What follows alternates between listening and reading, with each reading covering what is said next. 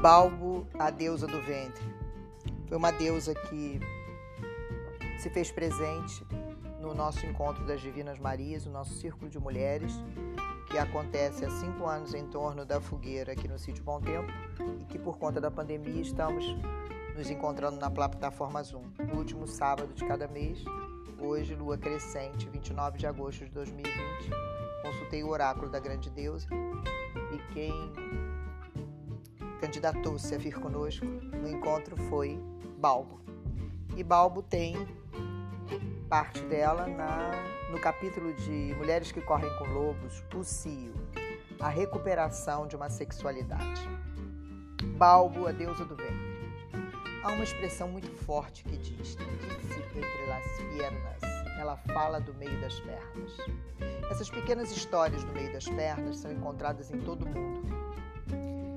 Uma delas é a história de Balbo, uma deusa da Grécia Antiga, a chamada deusa da obscenidade.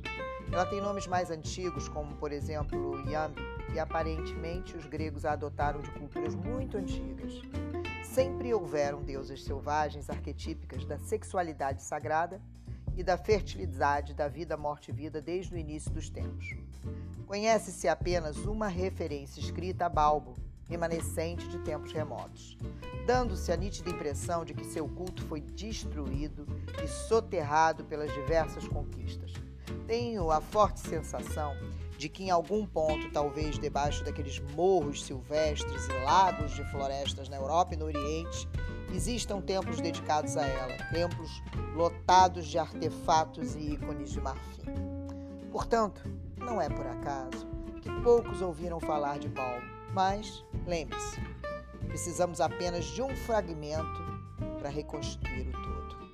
E temos esse fragmento porque temos uma história em que Balbo aparece. Ela é uma das divindades mais adoráveis e picarescas que habitavam o Olimpo. Essa é a minha versão da cantadora baseada num resquício selvático de Balbo, que ainda cintila na mitologia grega pós-matriarcal e nos hinos homéricos. Vamos lá. Onde vamos encontrar Balbo? Deméter, a mãe terra, tinha uma linda filha chamada Perséfone, que estava um dia brincando ao ar livre. Perséfone encontrou por acaso uma flor de rara beleza e estendeu os dedos para tocar o seu lindo cálice. De repente, a terra começou a tremer, uma gigantesca fenda se abriu em zigue-zague.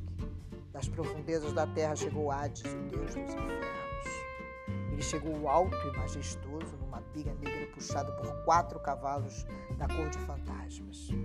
Hades apanhou Perséfone, levando para sua biga em meio a uma confusão de véus e sandálias. Ele guiou então seus cavalos cada vez mais para dentro da terra. Os gritos de Perséfone foram ficando cada vez mais fracos à medida que a fenda foi se fechando, como se nada tivesse acontecido por toda a terra. Abateu-se um silêncio e o perfume de flores esmagadas. E a voz da donzela a gritar ecoou nas pedras das montanhas e borbulhou no lamento vindo do fundo do mar. Deméter ouviu os gritos das pedras. Ela ouviu também o choro das águas. Arrancou então a grinalda dos seus cabelos imortais, deixou cair de cada ombro seus véus escuros e saiu a sobrevoar a terra como uma ave enorme, procurando e chamando por sua filha. Naquela noite, uma velha frente de uma gruta comentou com suas irmãs que havia ouvido três gritos naquele dia. Um, o de uma voz jovem que gritava de pavor. Um outro, que implorava ajuda. E um terceiro, o de uma mãe que chorava. Não se via Perséfone em parte alguma. E assim começou a procura longa e enlouquecida de Deméter por sua filha querida. Deméter esbravejava, chorava, gritava, fazia perguntas, procurava de baixo, de dentro, em cima, em todos os acidentes geográficos. Implorava por misericórdia, implorava pela morte, mas não conseguia encontrar a sua filha amada.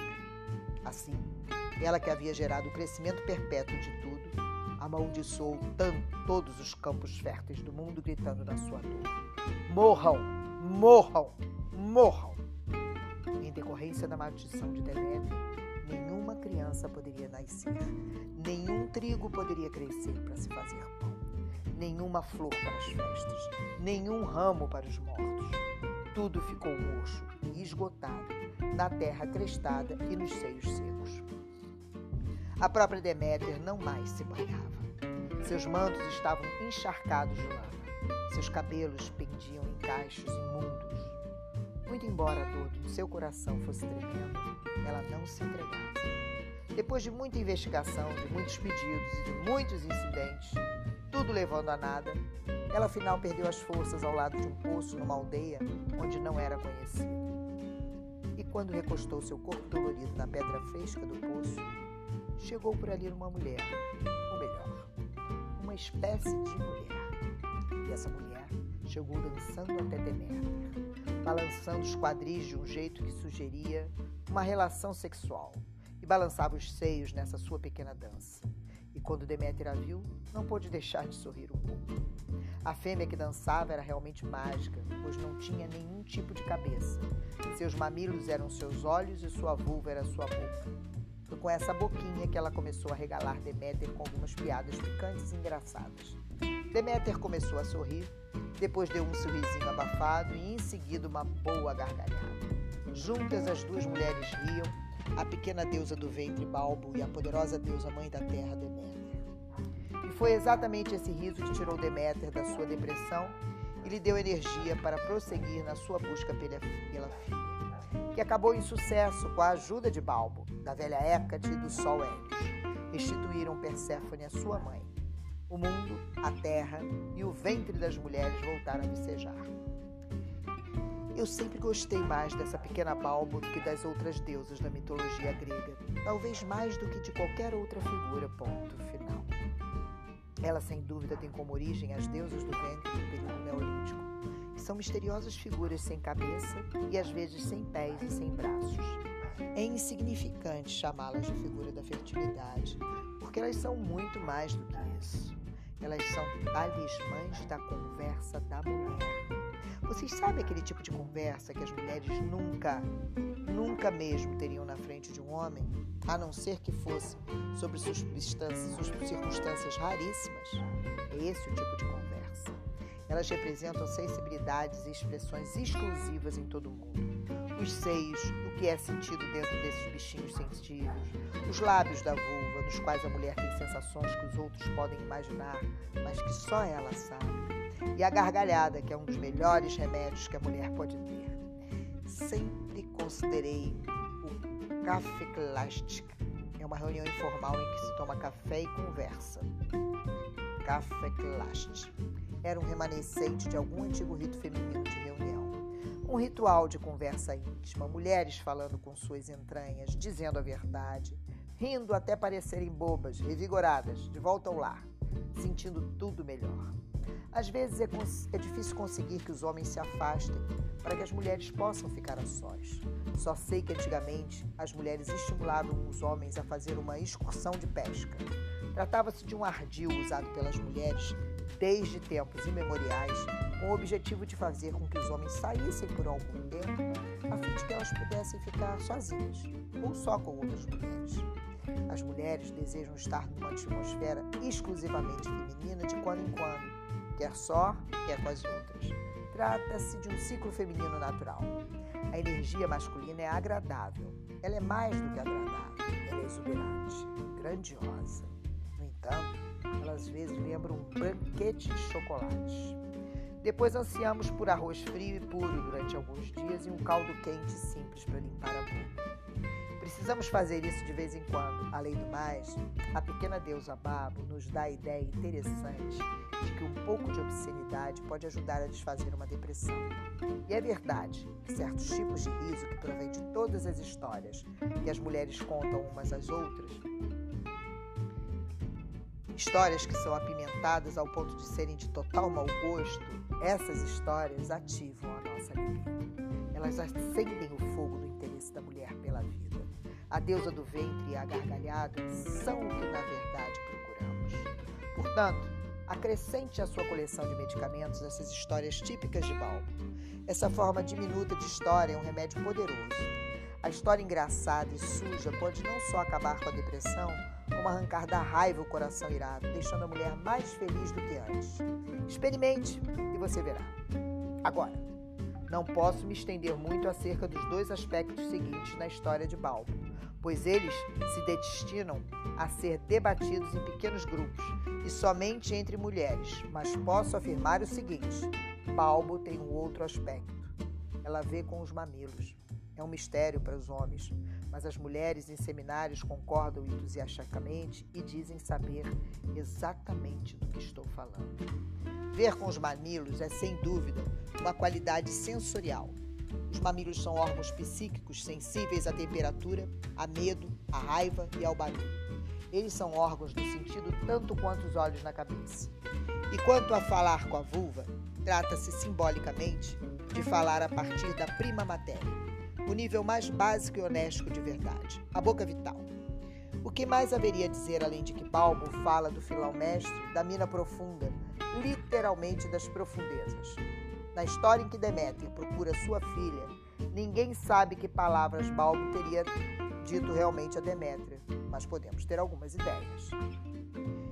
Creio que as piadas que Balbo contou a Deméter eram piadas de mulheres a respeito desses belos transmissores e receptores, os órgãos genitais. Nesse caso, talvez Balbo tenha contado a Deméter uma história com a que se segue, que ouvi há alguns anos de um administrador de estacionamento de trailers em Nogales. Seu nome era Old Rat e ele alegava ser de origem indígena. Ele não estava usando sua dentadura e não se barbeava já tinha alguns dias.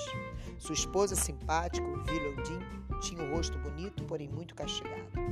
Ela me disse que havia uma vez quebrado o nariz numa briga de bar. Eles possuíam três Cadillacs, nenhum funcionava. A mulher tinha uma chihuahua que mantinha presa num cercadinho na cozinha. Ela era o tipo de ele era o tipo de homem que não tira o chapéu nem de quando está sentado no vaso sanitário. Eu estava recolhendo histórias e havia chegado ao seu território com meu pequeno trailer, na Pani.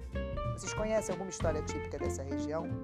Comecei querendo dizer sobre as suas terras e redondezas. Old Red olhou para a mulher com um sorriso matreiro e frouxo e a aprovou com debochado. Vou contar para ela a história do coiote Dick. Dick é uma forma humorística de Richard, mas também é um termo vulgar para designar o pênis, né? Então, coiote Dick seria o pênis. Red, não conte essa história para ela, não vai me contar essa história, por favor. Vou lhe contar a história de Coyote Dick de qualquer jeito, afirmou Old Red. Willow Jean pôs as mãos na cabeça e falou direto para mim. Red, não conte essa história, estou falando sério. Vou contar e é agora mesmo, Willow Jean. Willow Jean sentou-se do lado, com a mão tapando os olhos, como se tivesse ficado cega. Vamos lá a história que o Old Red me contou. Ele disse que havia ouvido de um índio navarro que a havia ouvido de um mexicano e que a havia ouvido de um hope. Era uma vez um coiote tique, e ele era tanto a criatura mais esperta quanto a mais tonta que jamais se podia esperar encontrar. Ele estava sempre querendo comer alguma coisa, sempre trapaceando as pessoas para conseguir o que queria, e em qualquer outra hora estaria dormindo. Bem, um dia, quando o coiote Dick estava dormindo, seu pênis ficou realmente entediado e resolveu abandonar Coyote para viver sozinho uma aventura. Foi assim que o pênis se soltou de Coyote Dick e saiu correndo pela estrada. Na realidade, ele pulava pela estrada fora, já que possuía só uma perna. E ele pulando, pulando e se divertindo até que saltou da estrada e entrou na floresta. Onde? Ah, não! Ele pulou direto numa moita de ortigas. Ai, gritou ele. Ai, ai, ai, berrou ele. Socorro, socorro! O barulho dessa criatura pirataria toda acordou o coiote Dick e quando ele estendeu a mão para dar partida no coração com a manivela, como de costume, viu que ela não estava lá. O coiote Dick saiu correndo pela estrada, segurando-se no meio das pernas e afinal encontrou seu pênis passando pela maior dificuldade que se pudesse imaginar. Com grande delicadeza, Coyote Dick tirou seu pênis aventureiro do meio das urtigas, acarinhou-o, tranquilizou-o e devolveu ao seu lugar certo. Old Red ria como um louco, com acesso de tosse, olhos saltados e tudo mais. Então, essa é a história do velho coiote Dick. Você se esqueceu de contar o final, repreendeu-a Willow. Que final? Já contei o final, resmungou Old Red. Você se esqueceu de contar para ela o verdadeiro final da história, seu porcaria? Ora, se você lembra assim tão bem, então conte você mesma. A, a campainha tocou e ele teve que se levantar da cadeira desconjuntada. Jean olhou direto para mim e seus olhos cintilaram. E ela disse, de mulher para mulher: o final da história é amoral. Nesse instante, Balbo apoderou-se de Vilodinho, pois ela começou a dar risinhos, a rir abertamente e, afinal, a gargalhar tanto e até com lágrimas que levou dois minutos para conseguir dizer as duas últimas frases, já que repetia cada palavra duas ou três vezes enquanto tentava recuperar o fôlego. A moral é que, mesmo depois de Coyote Dick sair do meio das urtigas, elas fizeram seu pau coçar feito louco para todo sempre. E é por isso que os homens estão sempre chegando perto das mulheres e querendo se esfregar nelas com aquele olhar de estou com uma coceira. Pois é, aquele pau universal está coçando desde a primeira vez que fugiu do dono. Não sei o que deu em mim, mas ficamos ali sentadas na cozinha, rindo aos guinchos e batendo na mesa até praticamente perdermos o controle dos músculos. Depois, a sensação me pareceu semelhante àquela de ter comido um bom pedaço de raiz forte. É esse o tipo de história que eu realmente acho que Balbo contou. Seu repertório inclui qualquer coisa que faça as mulheres rirem e rirem e rirem desenfreadas, sem ligar para as amígdalas que estão aparecendo, com a barriga solta, com os seios balançando. Há algo numa risada sexual que é diferente de uma risada sobre temas mais educados. Uma risada sexual parece chegar longe e fundo na psique, sacudindo todos os tipos de coisas, tocando nos nossos ossos e fazendo uma sensação agradável correr pelo nosso corpo. Ela é uma forma de prazer selvagem que está à vontade no repertório psíquico de qualquer mulher. O sagrado, o sensual e o sexual vivem muito próximos uns dos outros na nossa psique, pois eles despertam nossa atenção por meio de uma sensação de assombro, não por alguma racionalização, mas pela vivência de alguma experiência física no corpo. Algo que instantaneamente ou para sempre nos muda, nos sacode, nos leva ao ápice, abranda nossas rugas, nos dá uma passo de dança, um assovio, uma verdadeira explosão de vida. No sagrado, no obsceno, no sexual, há sempre uma risada selvagem à espera. Um curto período de riso silencioso, a gargalhada da velha oficina, o chiado que é o riso, a risada que é selvagem e animalesca, ou trinado que é como uma volata. O riso lado oculto da sexualidade feminina ele é físico, essencial, arrebatado, revitalizante, portanto, excitante. É um tipo de sexualidade que não tem objetivo, como a excitação genital. É uma sexualidade da alegria, só pelo momento. Um verdadeiro amor sensual que voa solto e que vive e morre e volta a viver e vive da sua própria energia. Ele é sagrado por ser tão medicinal. É sensual por despertar o corpo e as emoções. Ele é sexual por ser excitante e gerar ondas de prazer. Ele não é unidimensional, pois o riso é algo que compartilhamos com nosso próprio self, bem como com muitos outros. É a sexualidade mais selvagem da mulher.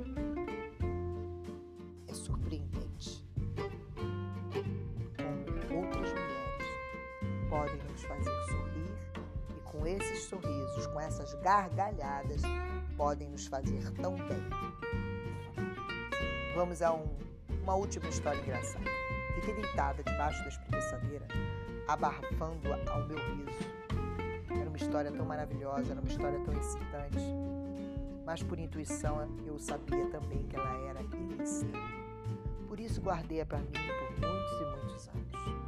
E às vezes, em meio às situações difíceis, em épocas de tensão e mesmo antes de fazer provas na faculdade, eu penso nas mulheres de Ruanda cobrindo o rosto com a saia e, sem dúvida, rindo por trás dela. E eu ria e me sentia firme e forte, com os pés na terra. Esse é, sem dúvida, o outro benefício das piadas e dos risos compartilhados das mulheres.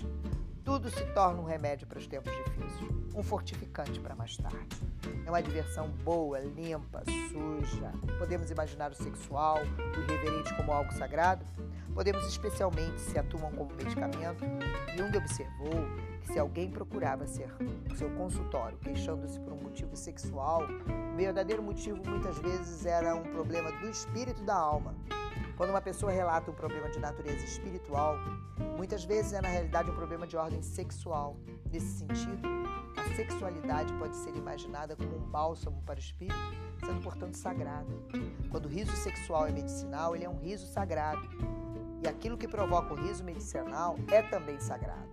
Quando o riso ajuda a sem prejudicar, quando ele alivia, quando ele reorganiza, põe em ordem, reafirma a força e o poder, esse é um riso que gera saúde. Quando o riso deixa as pessoas alegres por estarem vivas, felizes, por estarem aqui, com maior consciência do amor, elevadas, elevadas pelo Espírito, pelos eros. Quando ela desfaz sua tristeza e as isola da raiva, esse riso é sagrado. Quando eles se tornam maiores, melhores, mais generosas, mais sensíveis a si por conta do riso. Esse riso é sagrado. No arquétipo da mulher selvagem, há muito espaço para a natureza das deusas sujas. Na natureza selvagem, o sagrado e o irreverente, o sagrado e o sexual não estão separados. Elas vivem juntos como imagino um grupo de velhas esperando na estrada que nós apareçamos. Elas estão ali na sua psique, esperando que você apareça, esperando suas histórias, uma com as outras, e rindo como os loucos. Eu dedico a deusa Bala e o conto das mulheres que correm com lobos hoje a minha amiga de uma vida inteira, Leila Maria Abreu. Não podemos nos encontrar que facilmente esse riso vem, esse riso alegre, esse riso que esse riso medicinal. Dedico a ela essa escuta de hoje.